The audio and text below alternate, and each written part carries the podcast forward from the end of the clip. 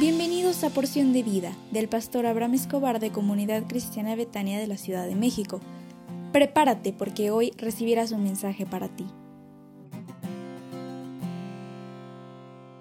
Hola, ¿cómo estás? Muy, pero muy, muy buenos días. ¿Cómo está tu corazón? Yo deseo con toda mi alma que Dios te bendiga, que Dios te guarde, que haga renacer un espíritu nuevo y recto dentro de ti. Y yo te digo, levántate y pon a echar a andar toda la infraestructura de tu corazón, porque yo sé que Dios te bendecirá.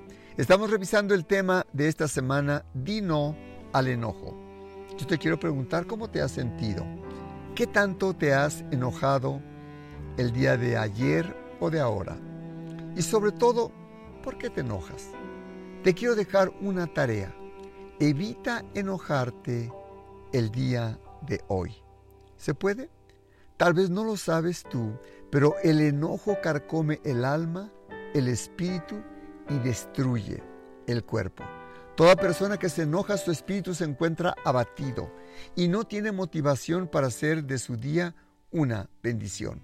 Jesús dijo en Mateo 5:22, pero yo os digo que cualquiera que se enoje contra su hermano será culpable de juicio, y cualquiera que diga necio a su hermano será culpable ante el concilio, y cualquiera que le diga fatuo quedará expuesto al infierno de fuego. El que se enoja contra alguien llevará una pena, dijo Jesús, llevará una culpa. Así que, ¿para qué te expones a llevar algo que es nocivo para tu vida?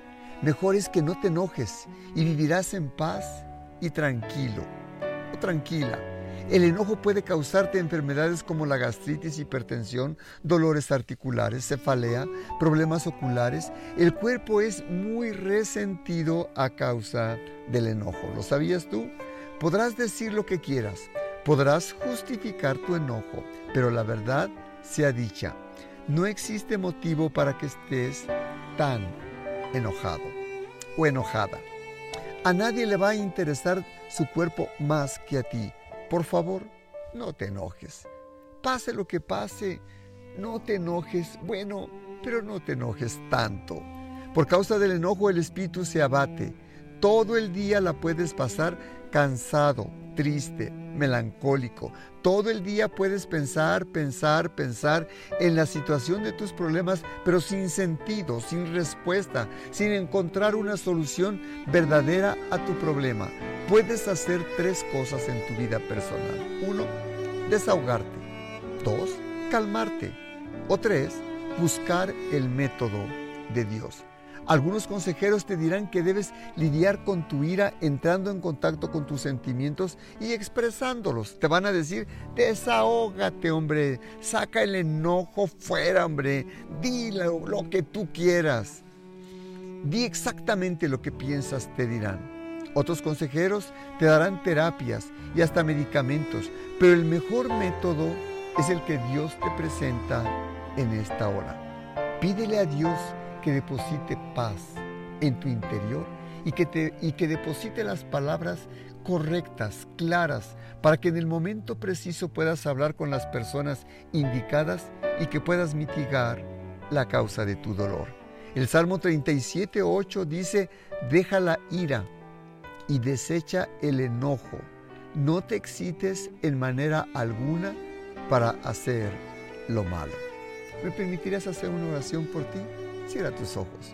Padre, te suplico por la persona que escucha este audio, para que entres en su corazón y renueva su mente, sus fuerzas, su interior, para que tenga control en su vida de aquellas palabras que tiene que expresar, de aquellos sentimientos que tiene que atesorar y que aquel enojo que ha entrado en su vida lo pueda echar ahora fuera de su vida en el nombre de Jesús. Permite que el enojo no se almacene más en su vida, sino que el gozo, la paz, la quietud y el renuevo entren en su corazón ahora en el dulce nombre del Señor Jesús. Amén.